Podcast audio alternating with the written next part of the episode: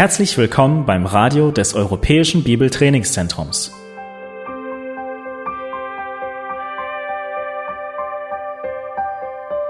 Unser Anliegen ist, dass der folgende Vortrag Sie zum Dienst für unseren Herrn Jesus Christus ermutigt.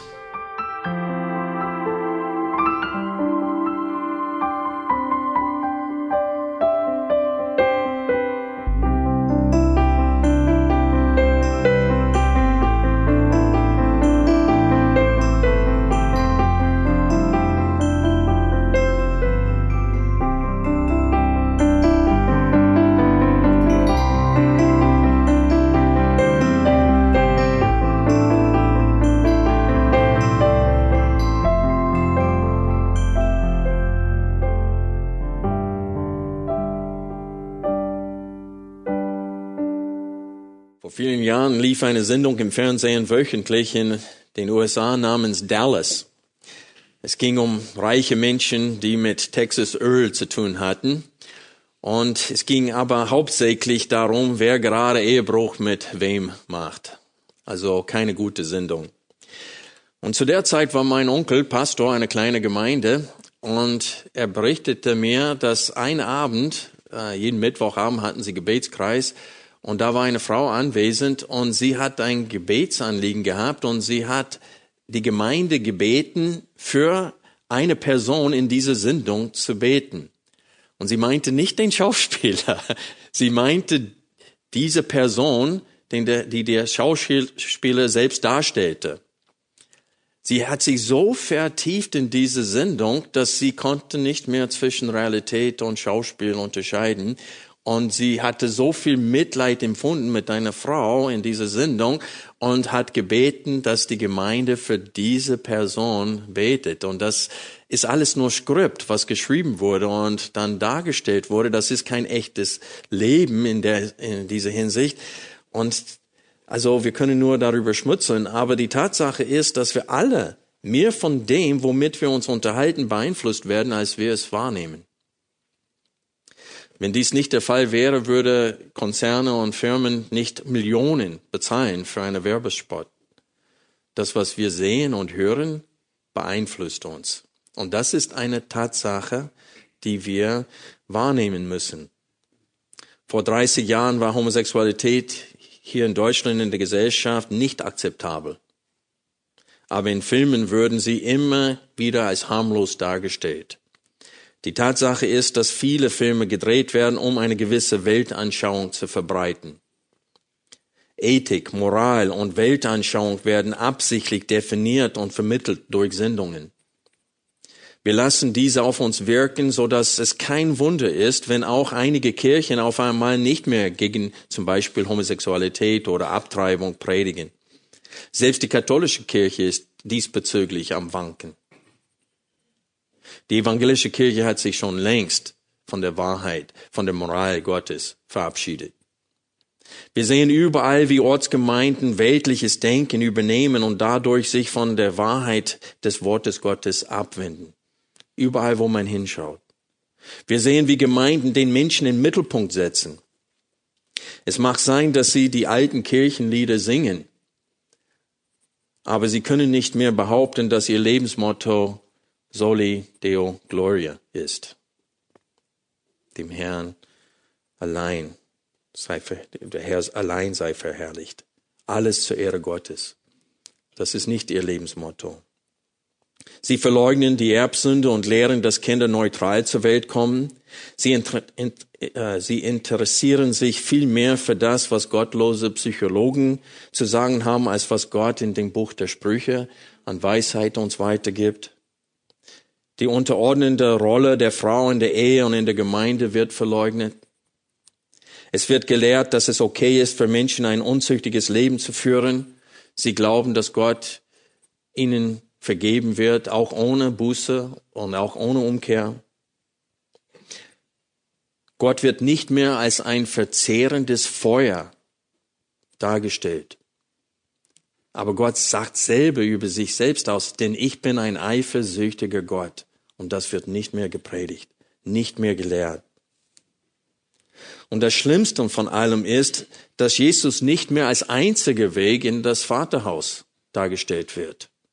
Durch die ökumenische Bewegung wird es gelehrt, dass es viele Wege in das ewige Reich Gottes gibt. Und dann haben sie wirklich das Evangelium preisgegeben. Anstatt gegen die Einflüsse dieser Welt zu wirken, indem sie Gottes Wahrheit mutig und ohne Scheu verkündigen, geben Ortsgemeinden selbst den, äh, den Druck der Gesellschaft nach und versagen darin, ein Leuchtturm für die Gesellschaft zu sein. Was ist in dem Leben einer Ortsgemeinde passiert, wenn sie sogar bereit ist, das Evangelium preiszugeben? Ich wiederhole diese Frage. Was ist in dem Leben einer Ortsgemeinde passiert, wenn sie sogar bereit ist, das Evangelium preiszugeben? Darum geht es in der heutigen Predigt. Lasst uns 1. Korinther 15 aufschlagen. Wir lesen die Verse 30 bis 34. Warum sind auch wir jede Stunde in Gefahr?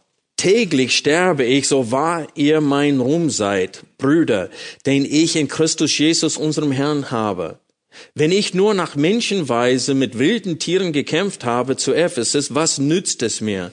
Wenn Tote nicht auferweckt werden, so lasst uns essen und trinken, denn morgen sterben wir. Irrt euch nicht. Schlechter Umgang verdirbt gute Sitten. Werdet rechtschaffen nüchtern und sündigt nicht denn manche sind in Unwissenheit über Gott. Zur Beschämung sage ich es euch. Wir sind dabei,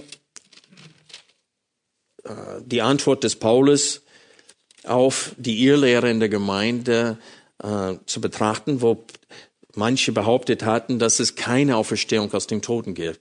Und Paulus lehrt in diesem Kapitel, dass das ein frontaler Angriff ist auf das Evangelium selbst. Denn wenn es keine Auferstehung aus den Toten gibt, dann ist nicht mal Jesus auferstanden aus den Toten. Und wir sind alle noch in unseren Sünden. Es gibt keine Hoffnung, es gibt keine Rettung. Es ist ein falsches Evangelium. Und er konfrontiert sie sehr stark in diesem Kapitel. Einmal indem er verschiedene Argumenten bringt. Und wir hatten letzten Sonntag das Argument betrachtet, warum leiden wir dann als Christen? Wenn es wirklich keine Auferstehung aus dem Toten gibt, dann warum sterbe ich täglich, sagt Paulus. Ich leide sehr viel wegen des Evangeliums. Und wir haben gesehen, dass unsere Lebensphilosophie sollte nicht sein, lasst uns essen und trinken, denn morgen sterben wir, sondern wie es in 1. Korinther 10, Vers 31 geschrieben steht, ob ihr nun isst oder trinkt oder sonst was tut, tut alles zur Ehre Gottes. Und an dieser Stelle in seiner Argumentation, in seiner Beweisführung wendet Paulus sich direkt an die Gemeinde und tadelt mit ihr. Und er sagt der Gemeinde, wie könntet ihr es wagen, solche Irrlehre in eurer Mitte zu erdulden? Darum geht es in unserem Text heute. Wir betrachten heute die Verse 33 bis 34 und hier lesen wir, irrt euch nicht, schlechter Umgang verdirbt gute Sitten, werdet rechtschaffen, nüchtern und sündigt nicht denn manche sind in Unwissenheit über Gott. Zur Beschämung sage ich es euch. Also der erste Hauptpunkt der heutigen Predigt lautet, lasst euch nicht irreführen. Aus der Schlachterübersetzung lesen wir, lasst euch nicht irreführen, schlechter Umgang verdirbt gute Sitten. Das Verb hier hat die Hauptbedeutung von abehren. Dieses irrt euch nicht. Äh, die Hauptbedeutung ist abehren. Jesus wendet es in diese Hinsicht in Matthäus 18, Vers 12, als er sagte, was meint ihr, wenn ein Mensch hundert Schafe hätte und eins von ihnen sich verirrte? Das ist das Wort. Lässt er nicht die 99 auf den Berg und geht hin und sucht das Irrende? Und das ist dasselbe Wort, das in 1. Korinther 15, Vers 33 verwendet wird. Und das Verb hier abirren wird in übertragenen Sinn auch für Verführung verwendet. Und Jesus verwendet dieses Wort, dasselbe Wort auch in Matthäus 24 an vier Stellen. Wir lesen die Verse 4 und 5. Und Jesus antwortete und sprach zu ihnen, seht zu, dass euch niemand verführe. Und das ist dasselbe Wort, das wir in 1. Korinther 15, Vers 33 haben. Denn viele werden unter meinem Namen kommen und sagen, ich bin der Christus. Und sie werden viele verführen. Und noch zweimal in Vers 11 und nochmal in Vers 24 im selben Kapitel verwendet Jesus das Wort und es wird mit verführen übersetzt. Eine andere Nuance der Bedeutung dieses Wortes kommt in der Zürcher Bibel ähm, zur Geltung und das heißt, täuscht euch nicht, schlechter Umgang verdirbt guten Sitten. Und so es kann auch durchaus bedeuten, täuscht euch nicht in diesem Zusammenhang. Äh, Johannes, der Apostel Johannes in 1. Johannes 1, Vers 8 benutzt das, äh, verwendete dasselbe Wort in diesem Sinne von Täuschung, als er gesagt hat, wenn wir sagen, dass wir keine Sünde haben, betrügen wir uns selbst. Und das ist dasselbe Wort. Selbstbetrug, täuschen. Also Paulus verwendet dieses Wort wahrscheinlich auch im Sinne von Selbsttäuschung in Galate 6, Vers 7, wo, er, äh, wo es in der Befehle gleich übersetzt wird, nämlich irrt euch nicht. Gott lässt sich nicht verspotten, denn was ein Mensch sät, das wird er auch ernten. Und dieser Vers ist sehr, sehr ähnlich wie 1. Korinther 15, Vers 33, weil du hast äh, die Aussage, irrt euch nicht, und dann kommt die Begründung, denn schlechter Umgang verdirbt gute Sitten. Und hier ist es das Gleiche, irrt euch nicht, Gott lässt sich nicht verspotten, denn was ein Mensch sät, das wird er auch ernten. Und so er bringt quasi einen Spruch jedes Mal oder in diesen beiden Fällen, um zu begründen, warum sie sich selbst nicht täuschen sollen. Sie sollen sich nicht irren. Sie sollen nicht auf die Idee kommen, dass Gott sich verspotten lässt, dass Gott einfach ignoriert Sünde und dass du sündigen kannst, ohne dass es Konsequenzen für dein Leben hat. Kommt nicht auf diese Idee. Täuscht euch selbst nicht, indem ihr denkt, dass das okay ist.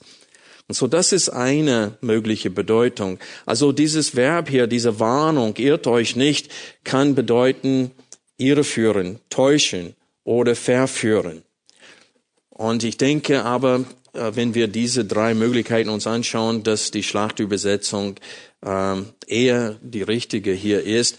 Und der Grund dafür ist, ist, dass das Wort, auch wenn es ein Befehl ist, ist es passiv in der Urschrift. Das heißt, uns wird was angetan. Das heißt, lass es nicht zu, dass anderen Menschen Einfluss, negativen Einfluss auf dich üben und dich in die Irre führen.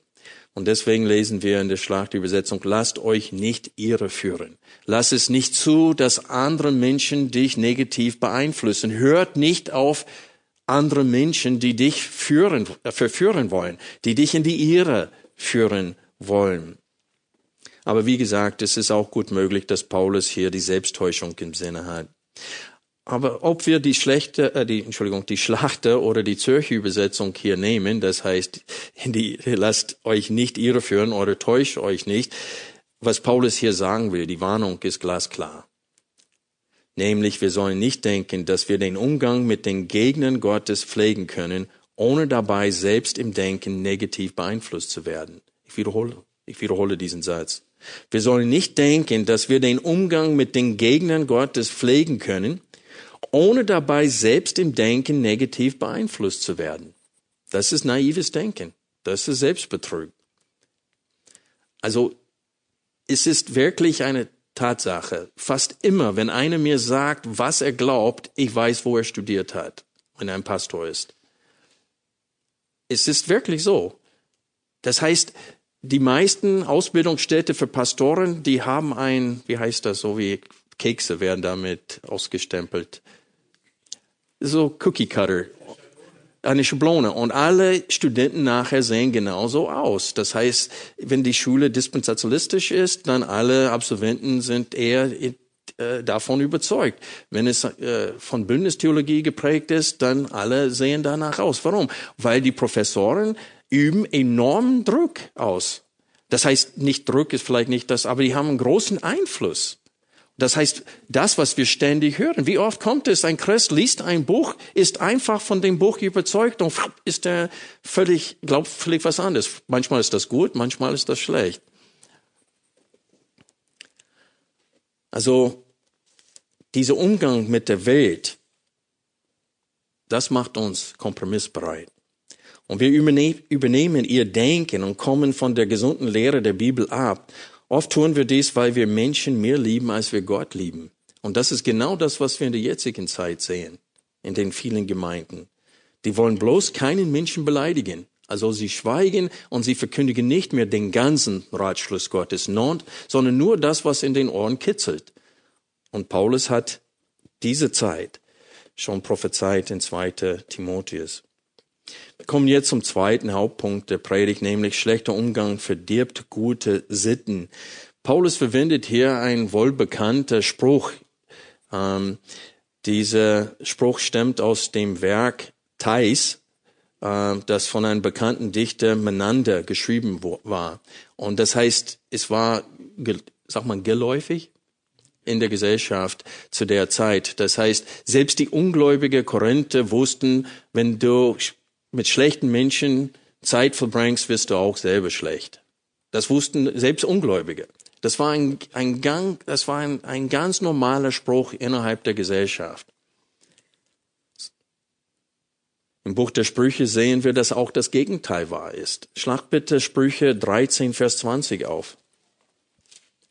Es ist sehr wichtig, dass wir diese Warnung von Paulus wahrnehmen heute. In Sprüche 13, Vers 20 lesen wir, wer mit Weisen umgeht, wird weise. Aber wer sich mit Toren einlässt, dem wird es schlecht gehen. So hier haben wir beide Seiten. Wenn du weise, wenn du weise sein möchtest, dann was musst du tun? Umgang pflegen mit weisen Menschen, mit gottesfürchtigen Menschen. Wenn du töricht sein möchtest, dann bist du es schon. Und da wirst du Umgang pflegen mit schlechten Menschen, mit törichten Menschen. Und dann wirst du nachher genauso sein wie sie. Und so hier sehen wir, dass Paulus einen Spruch aus der Gesellschaft nimmt, aber er hätte genauso gut Sprüche 13, Vers 20 nehmen können. Die Tatsache ist, wir sollen nicht denken, dass anderen Menschen uns nicht beeinflussen. Anderen Menschen beeinflussen uns sehr. Viel mehr, als wir es, als wir es wahrnehmen. Und deswegen hat Gott verboten, dass, dass seine Kinder Ungläubige heiraten. Deswegen ist das ein Verbot. Gott will nicht, dass wir, dass wir äh, äh, den Ehebund eingehen mit einem ungläubigen Menschen. Und Gott hat Israel das verboten und das wird zitiert im Neuen Testament von Paulus und uns als Gemeinde verboten, das zu tun. König so so äh, Solomon, der weiseste Mann auf Erden, hat gegen das Wort des äh, seines Gottes gehandelt, der gesagt hat, Könige sollten nicht viele Frauen haben, hat dann tausend Frauen gehabt und es steht, als er alt wurde, sie haben sein Herz von dem Herrn abgewandt. Und er diente dem Herrn nicht mehr mit ganzem Herzen und hat sogar Tempeln für Götzen in Jerusalem gebaut. Er hat nicht nur den Tempel für Gott, für Yahweh gebaut, sondern auch für die Heidengötzen. Und das ist Solomon der uns das Buch der Sprüche gibt. Oder Gott durch ihn. Gott hat ihn auch gebraucht, um äh, mindestens, glaube ich, zwei Psalmen zu schreiben. Und das Buch Prediger und das Buch Hohelied. Und selbst der, ein Autor der Schrift, ein menschlicher Autor, ging voll in die Irre, weil er Umgang pflegte mit heidischen Frauen und sie haben sein Herz von Gott weggeführt. Also jeder ist hier anfällig. Deswegen sagt Paulus, irrt euch nicht, täuscht euch nicht, lasst euch nicht in die Irre führen. Schlechter Umgang verdirbt gute Sitten. Das ist eine geistliche Tatsache. In 1. Korinther 15 geht es um eine Irrlehre, nämlich, dass es keine Auferstehung aus den Toten gibt. Und diese Irrlehre hatte bereits angefangen, die gesunde Lehre im Denken von einigen in der Gemeinde zu verderben. In 1. Korinther 5 hat Paulus sie bereits gewarnt, dass ein wenig Sauerteig durch den ganzen Teich geht. Das ist eine ähnliche Warnung. Das heißt, wenn du erduldest, dass in eurer Mitte Sünde herrscht oder wenn Sünde toleriert wird, irgendwann mal verbreitet sich diese Sünde, bis die ganze Gemeinde so ist. Ein wenig Sauerteig geht durch den ganzen Teich. Hier in 1. Korinther 15 geht es in erster Linie um Lehre, nicht um, um den Wandel, wie in 1. Korinther äh, 5 es der Fall war. Es geht hier darum, dass manche gelehrt haben und das Evangelium damit angegriffen haben, dass es keine Auferstehung aus dem Toten gibt.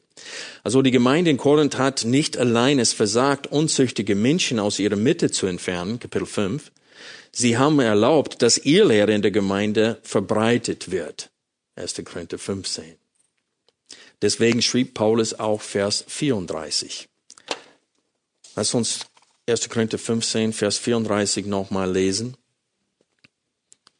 Ich lese aus der Zürcher Übersetzung. Werdet doch nüchtern, wie es sich gebührt, und sündigt nicht, denn manche verkennen Gott. Euch zur Beschämung sage ich dies.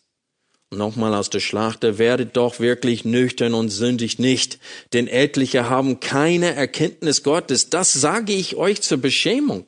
Das ist schon das zweite Mal, dass Paulus verwendet, äh, ihnen sagt, das sage ich euch zur Beschämung.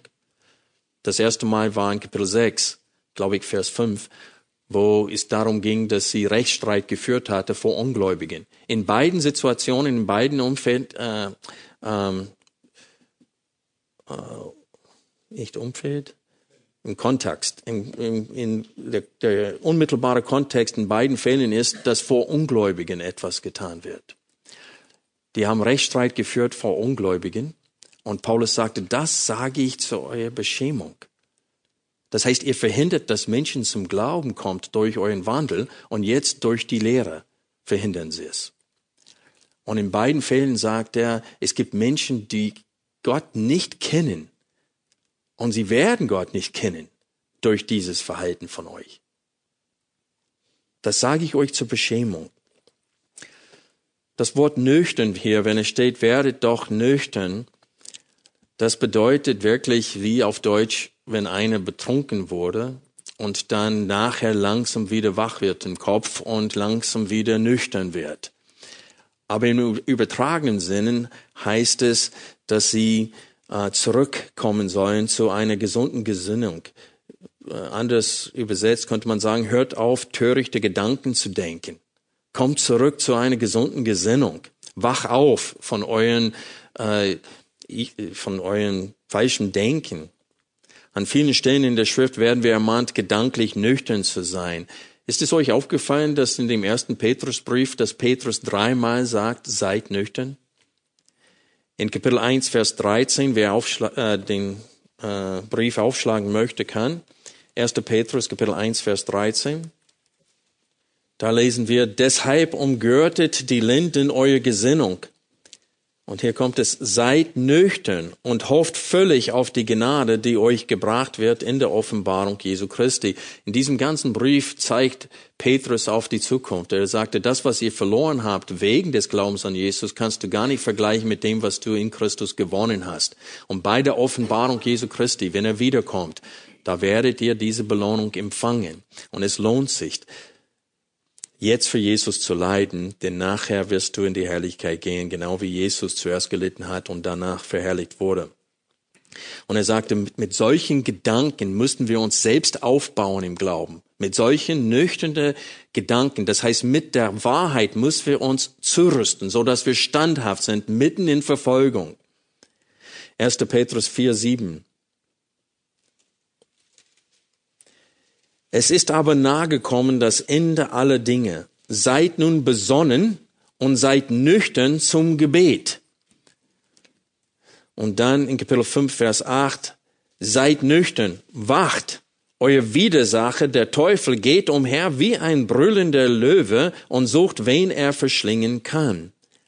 Also Petrus ermahnt in diesem Brief uns dreimal, seid nüchtern. Habt gesunde Gedanken. Bewahre gesunde Gedanken über Gott, Gott, sein Wesen, sein, sein Ratschluss. Ihr sollt darüber sinnen und diese Wahrheiten bewahren und nicht preisgeben. Und ich frage euch an dieser Stelle, was ist ihr Lehre? Was ist ihr Lehre? In der Offenbarung wird der Teufel öfters gesagt, der Verführer oder der, der äh, die Menschen verführt der ist der Lügner. Jesus sagte, wenn er lügt, der spricht seine Muttersprache. Also der Teufel ist ein Lügner und er führt Menschen in die Irre. Also jede Lüge, die den Menschen von Gott wegführt, ist eine Irrlehre. Und hier in 1. Petrus 5, Vers 8 wird der Teufel was genannt? Unser Widersacher. Widersacher. Er ist gegen uns und er ist gegen Gott und er will uns weg von Gott führen. Er will uns in die Irre führen. Und was ist die Lösung dafür? Seid nüchtern. Seid besonnen. Und das beide Begriffe haben mit unserer Gedankenwelt zu tun. Dass wir die Wahrheit nicht preisgeben, dass wir uns immer wieder neu sagen, Gott ist gut, Gott ist gerecht, Gott ist heilig, Gott ist ein verzehrendes Feuer, Gott ist ein gnädiger Gott. Und dass wir verstehen, wie diese Eigenschaften Gottes wirklich ähm, sein zukünftiges Handeln beeinflussen werden, wenn wir eines Tages vor ihm stehen. Und das ist auch ein wichtiger Bestandteil der gesunden Worte, nämlich es gibt eine Auferstehung aus dem Toten. Wir werden alle vor Gott stehen und wir werden alle Rechenschaft abgeben. Wenn wir verleugnen, dass es eine Auferstehung gibt, dann verleugnen wir, dass Gott gerecht ist. Dann viele Leute werden hier nicht bestraft für ihre Sünden. Aber wenn sie, spätestens wenn sie vor Gott stehen, da können sie nicht lügen, da können sie nicht betrügen. Gott hat sie gesehen. Er hat ihre Gedanken gewusst, ehe sie die böse Tat schon begangen haben.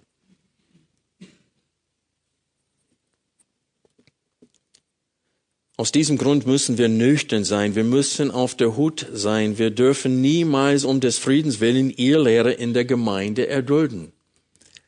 Ich möchte euch eine Illustration geben. Als wir diese Gemeinde gründen wollten, das war ziemlich am Anfang, die Gemeinde traf sich noch bei uns zu Hause, als wir noch unten trafen, nicht oben im äh, oberen Geschoss. Und eine Familie war dabei, ziemlich von Anfang an.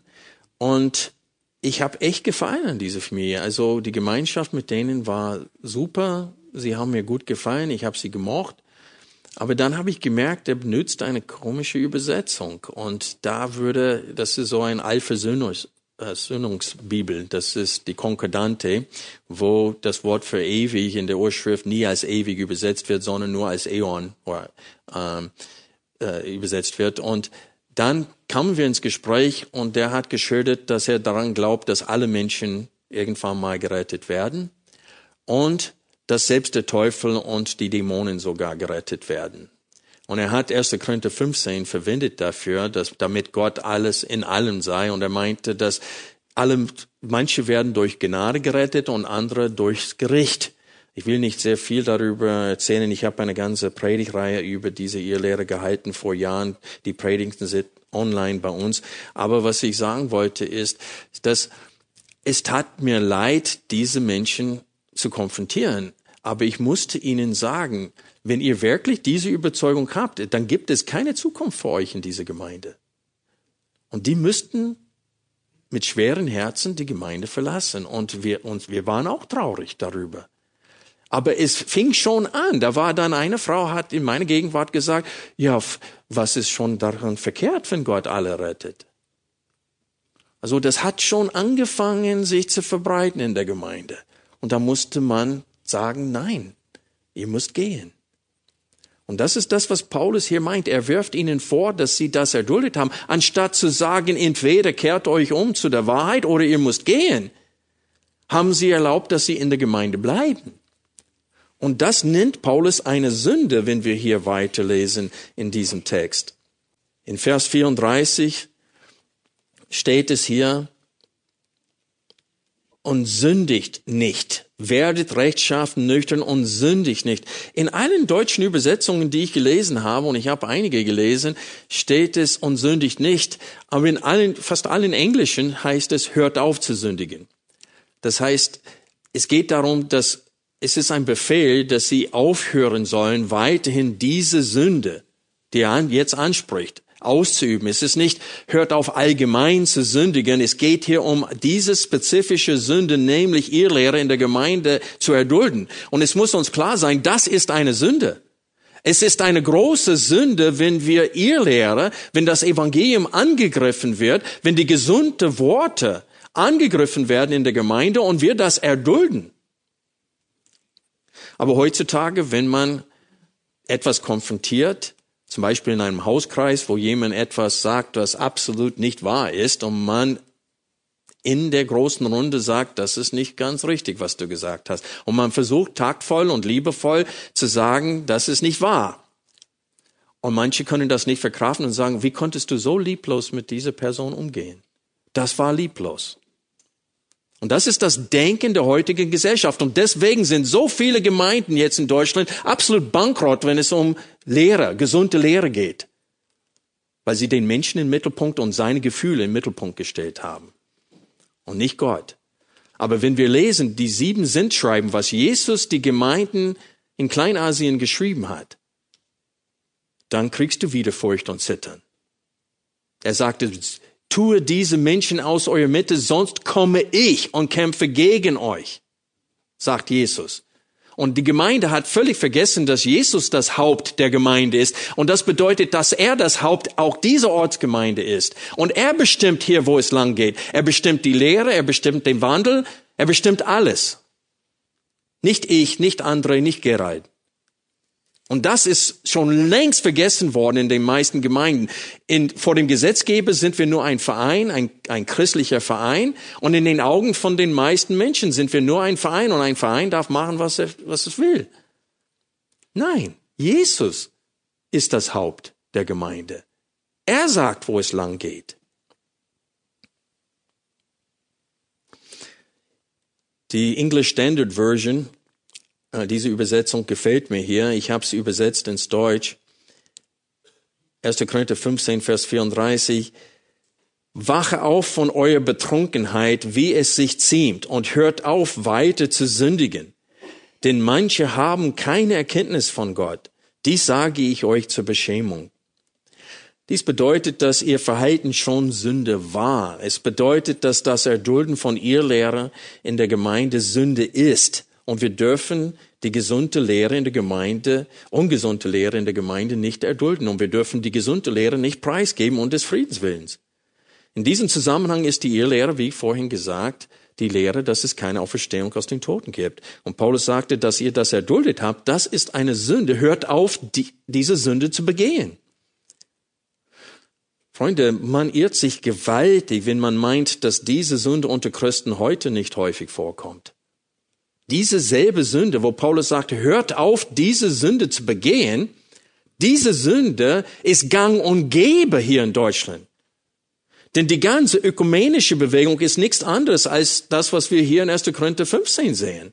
Ein frontaler Angriff auf das Evangelium.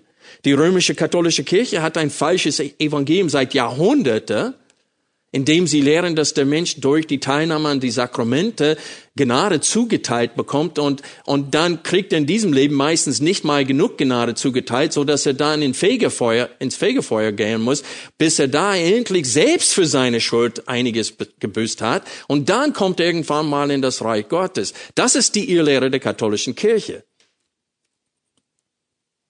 Und die Landeskirche hat das Evangelium mit Humanismus ersetzt und lehrt, dass Menschen, die in sexueller Unreinheit leben, dennoch gerettet werden. Das lehrt die Landeskirche. Martin Luther würde wieder Hammer und Nageln nehmen und was an diese Tür festnageln, wenn er heute leben würde. Aber wir brauchen seine Worte nicht. Paulus schrieb, ich möchte uns daran erinnern, was Paulus sonst schrieb in 1. Korinther 6 diesbezüglich. Schlag bitte 1. Korinther 6, Vers 9 auf. Hier schreibt Paulus auch dasselbe, was er in Kapitel 15, Vers 34 schrieb, nämlich irrt euch nicht, täuschet euch nicht, lasst euch nicht in die Irre führen. Vers 9, oder wisst ihr nicht, dass Ungerechte das Reich Gottes nicht erben werden? Irrt euch nicht, Weder Unzüchtige, noch Götzendiener, noch Ehebrecher, noch Lustknaben, noch Knabenschänder, diese letzten beiden Begriffe beziehen sich auf Homosexuelle, noch Diebe, noch Habsüchtige, noch Trunkenbolde, noch Lästerer, noch Räuber werden das Reich Gottes erben. Jesus hat am Ende der Bergpredigt auch selber gesagt, nicht alle, die zu mir sagen, Herr, Herr, werden gerettet werden, sondern die, die was? Den Willen meines Vaters tun. Du kannst nicht behaupten, an Jesus gläubig zu sein, wenn du nicht für Jesus lebst. Das, was ist das für ein Glaube? Es ist nicht durch Werke, dass wir vor Gott gerecht werden, sondern durch den Glauben. Aber der Glaube wird sichtbar sein in deinem Wandel. Denn du wirst Gott lieb haben, du wirst seinen Willen lieb haben und du wirst dich anstrengen, mit Gottes Hilfe ihm zu gehorchen. Und deswegen schrieb Paulus, die, die so leben, werden das Reich Gottes nicht erben, weil sie nicht gläubig sind. Es ist eine Sünde, die Irrlehre in der Gemeinde zu erdulden. Das heißt, dass alle Mitglieder der Gemeinde die gesunde Lehre haben müssen. Und wenn Besucher kommen und sich von ihrer falschen Überzeugung nicht überführen lassen, dann müssen sie Hausverbot bekommen. Und andersrum ist genauso wichtig. Wenn du in eine Gemeinde gehst, wo die Lehre ungesund ist, dann sollst du diese Gemeinde verlassen. Ich wollte schon lange folgende Frage behandeln, nämlich wann ist es Zeit, meine Gemeinde zu verlassen? Wann ist es Zeit für mich, meine Gemeinde zu verlassen? Freunde, sobald folgende Punkte in der Gemeinde vorhanden sind, dann ist es Zeit, die Gemeinde zu verlassen. Spätestens dann, wenn es kein reines Evangelium mehr gibt, verlasse die Gemeinde. Wenn Gott nicht mehr im Mittelpunkt steht, sondern der Mensch. Wenn Jesus nicht mehr das Sagen hat, dann ist Zeit zu gehen. In den USA wechseln die Christen sehr leichtfertig die Ortsgemeinde. Die werden nur beleidigt, leicht beleidigt und schon sind sie weg. Aber hier in Deutschland haben wir das andere Extrem. Hier sind die Christen bereit, mit dem Schiff zu sinken.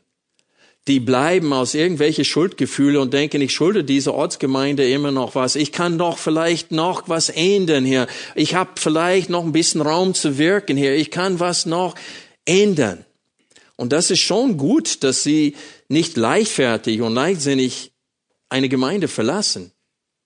Aber viele bleiben in diesen schlechten Ortsgemeinden zu ihrem eigenen Schaden. Und das will ich jetzt ansprechen. Die Tatsache ist, dass wenn du wirklich gegen die Irrlehre in deiner Ortsgemeinde wirken willst, dann musst du was tun.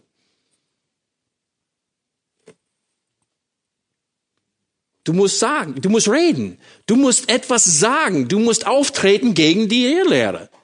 Und wenn du das tust, was ist das Ergebnis?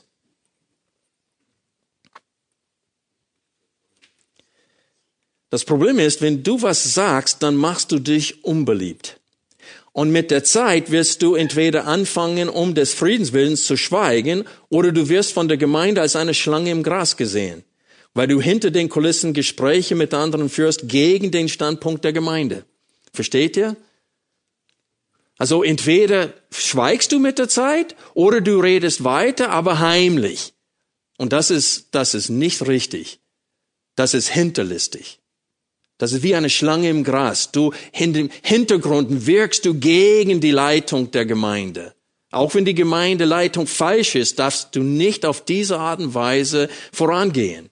Paulus sagte in 2. Korinther 4, Vers 4 und weiter, dass sie sich dem Gewissen allen Menschen empfehlen, indem sie nicht solche Methoden anwenden, sondern sie geradeaus verkündigen sie klar und deutlich das Wort Gottes.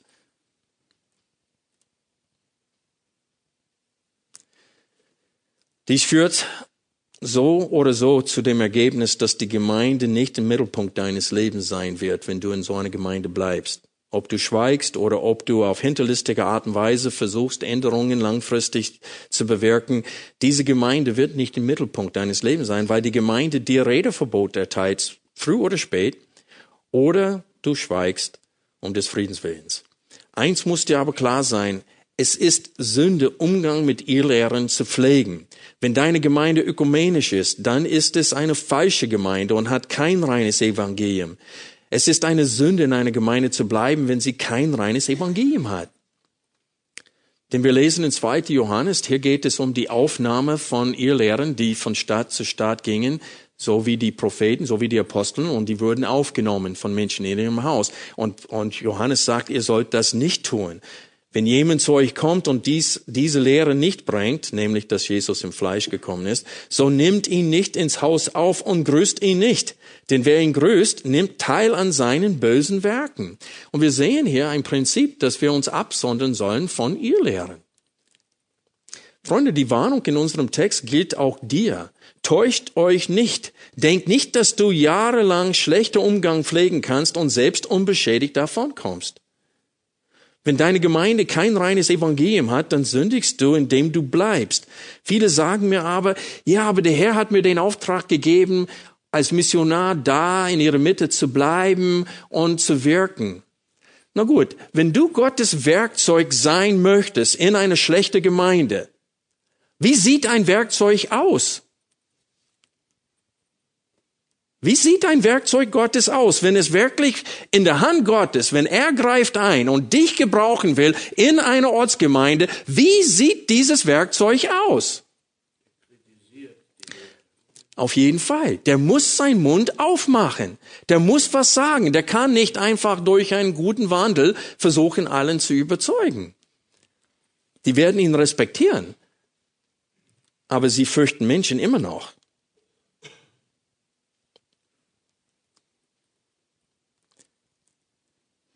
Freunde, der Teufel betrügt dich, damit du selbst nicht im Glauben vorankommst. Und das ist das Ergebnis, wenn du in einer ungesunden Gemeinde bleibst. Du bleibst stehen oder du erlebst Rückschritte in deinem Glauben.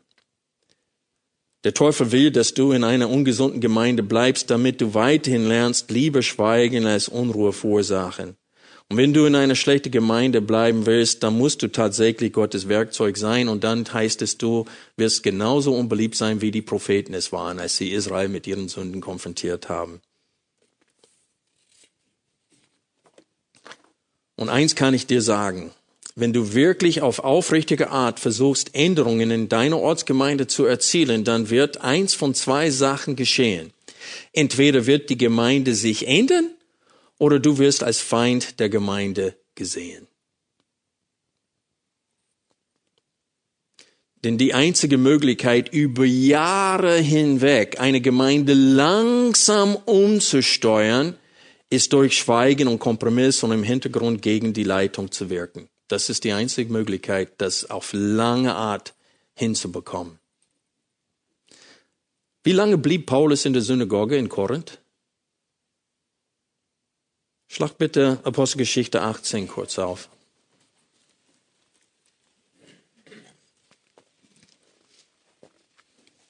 Wir lesen die Verse 6 bis 8. Es war die Gewohnheit von Paulus, das Evangelium zuerst wo zu verkündigen, vorausgesetzt, dass es bei den Juden in der Synagoge. Und Meistens haben sie ihn freundlich aufgenommen, die haben ihm das Wort gegeben, der dürfte verkündigen, es gab Gespräche und dann hat das sich irgendwann mal zugespitzt. Manche sind zum Glauben gekommen, die anderen verharrten weiter in den Unglauben und genau das sehen wir auch hier in, in, in Korinth, war das genau auch der Fall. Und hier ist das Verhalten des Paulus. 18 Vers 6. Als sie aber widerstrebten und lästerten, schüttete er, das heißt Paulus, die Kleider aus und sprach zu ihnen, Euer Blut komme auf euren Kopf. Ich bin rein. Von jetzt an werde ich zu den Nationen gehen. Und er ging von dort fort und kam in das Haus eines Gottesfürchtigen namens Titius Justus, dessen Haus an die Synagoge stieß. Das heißt, da ist wahrscheinlich nur ein Mauerwerk zwischen dem Haus von äh, Titius Justus und der Synagoge. Auf der einen Seite feierten die Juden weiterhin und haben Jesus als Messias verleugnet. Auf der anderen Seite feierten die Gemeinde die Auferstehung Jesu Christi. So wir sehen hier, dass Paulus blieb dort nicht. Warum? Weil er konnte nicht weiter das reden, die Wahrheit reden, wenn er da bleiben wollte. Wenn er schweigen würde, dann dürfte er bleiben. Wenn er reden wollte, dann müsste er gehen. Und die meisten Christen, die ich kenne, die jahrelang sich aufhalten in einer Gemeinde, was machen sie? Sie, sie hören sich Predigten online, die gehen auf Konferenzen, sie versuchen hier und da irgendwo ein bisschen Nahrung zu bekommen. Aber was ist mit deinen Kindern? Die sind in dieser Gemeinde, die bauen Freundschaften auf mit, mit Kindern von ungläubigen Menschen und so weiter. Und du tust dir und deiner Familie keinen Gefallen, indem du in dieser Gemeinde bleibst. Ich weiß, dass es vielleicht Ausnahmen hier oder da gibt, aber ich sehe Tendenz, äh, von Tendenz her, dass die Deutsche eher den Fehler machen, dass sie zu lange bleiben, nicht, dass sie zu schnell gehen. Schlag bitte 1. Korinther 15, Vers 34 wieder auf. Hier lesen wir weiter, denn manche sind in Unwissenheit über Gott, zur Beschämung sage ich euch, es euch.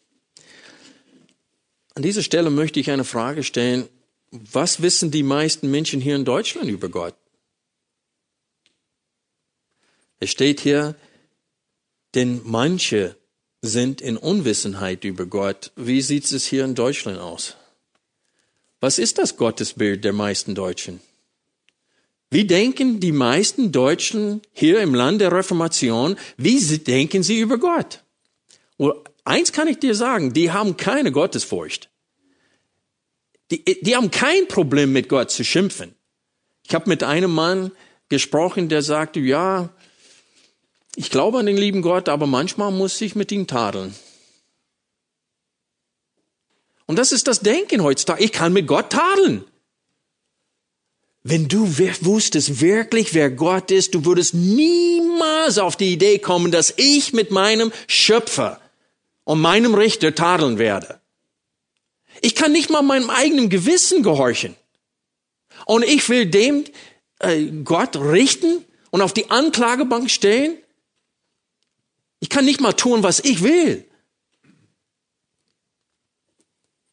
Es ist unglaublich, wie verzerrt das Gottesbild ist von den meisten Menschen hier in Deutschland. Und wer hat Schuld daran?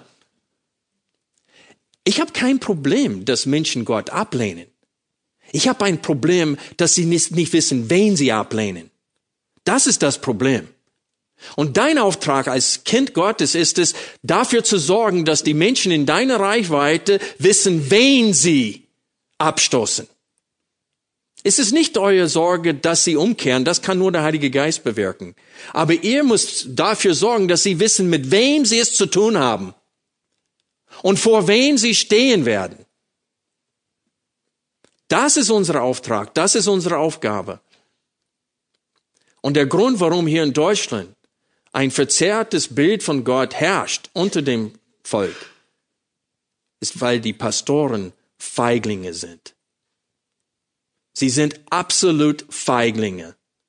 Die sind mit den Priestern zur Zeit Malachi zu vergleichen, die blinde und lahme Tiere angenommen haben, anstatt die beiden Türflügel zu schließen. Und zu sagen, solche Opfer werden hier nicht geopfert. Die sind genauso. Ich habe von einem Pastor gehört aus der Landeskirche, der gesagt hat vorher, wenn die Landeskirche so weit kommt, dass sie gleichgeschlechtliche Ehen segnet, dann, dann verlasse ich diese Gemeinde. Soweit ich weiß, ist er immer noch da.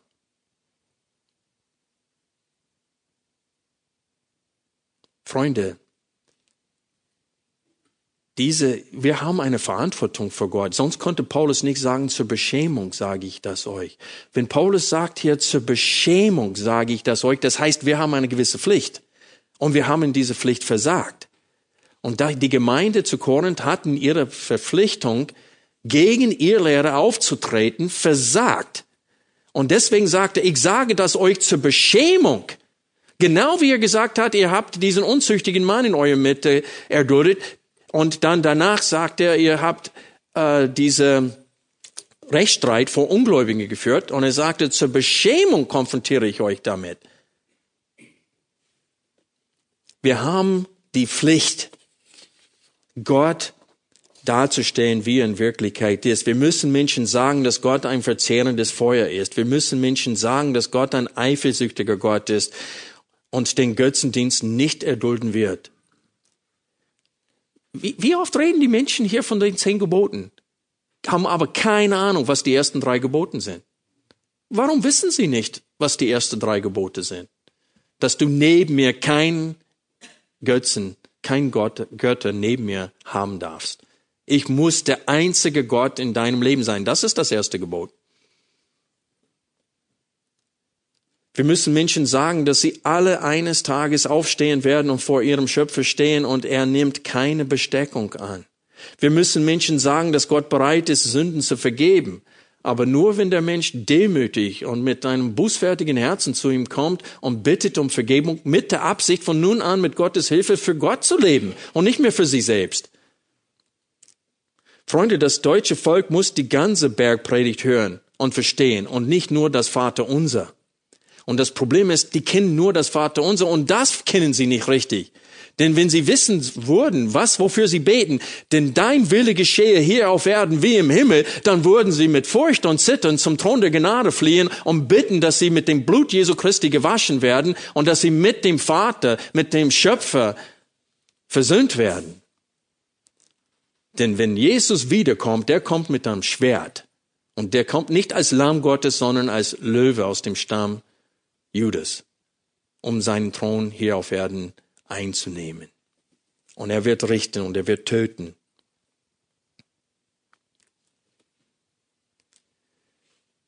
Die Feindschaft zwischen Gottes Kindern und den Kindern des Teufels sollte uns nicht überraschen. Ich habe erfahren, dass jeden Tag elf Christen wegen ihres Glaubens umgebracht werden in dieser Welt.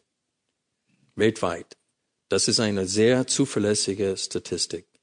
Elf Christen je Tag in der jetzigen Zeit werden wegen ihres Glaubens umgebracht. Schlimmster Ort Nordkorea.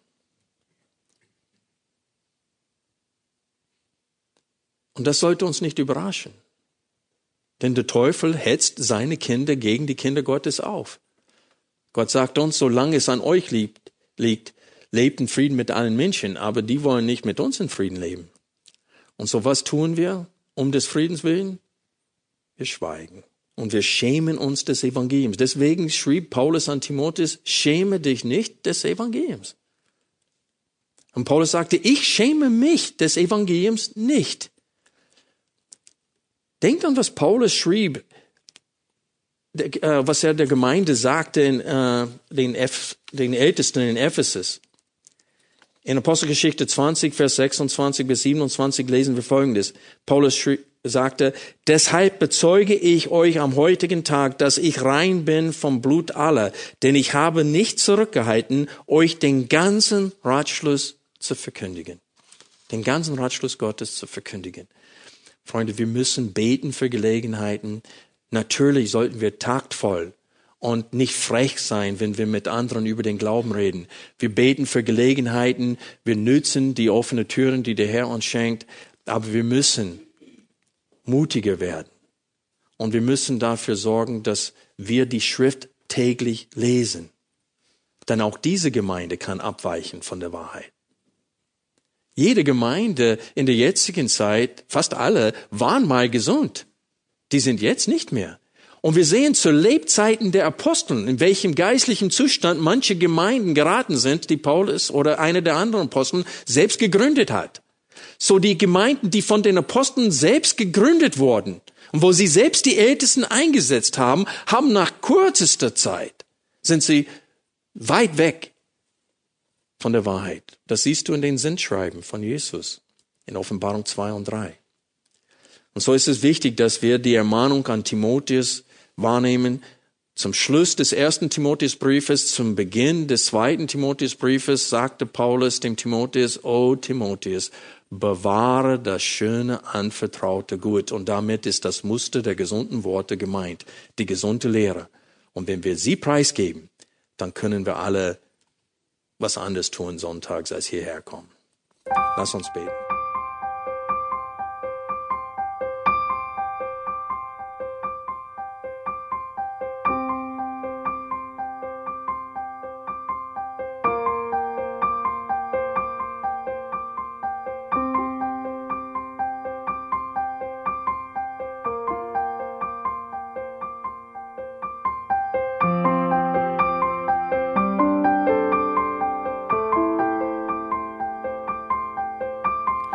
Alle Vorträge unseres Programms, Bücher, DVDs und vieles mehr können Sie bei uns unter www.shop.ebtc.org erhalten.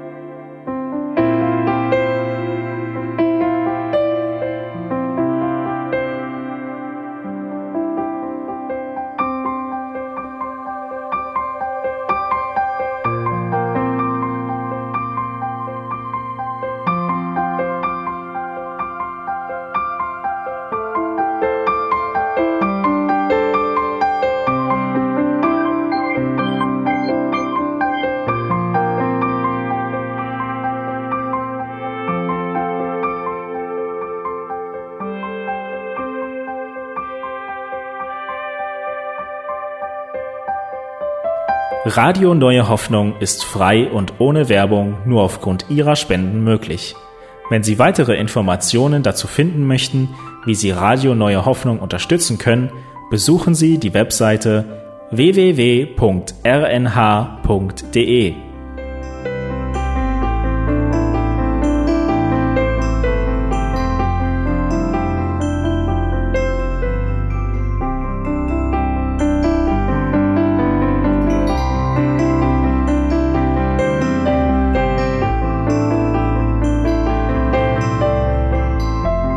Die Sendezeiten des EBTCs sind Montag, Mittwoch, Freitag und Samstag jeweils von 10 bis 11 Uhr.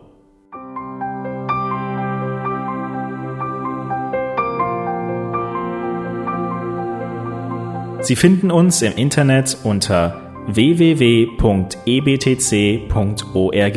Eine E-Mail können Sie uns senden an radio.ebtc.org. Telefonisch erreichen Sie uns unter 0049 3060 988 610. Unsere Postanschrift lautet an der Schillingbrücke 4 in 10243 Berlin, Deutschland.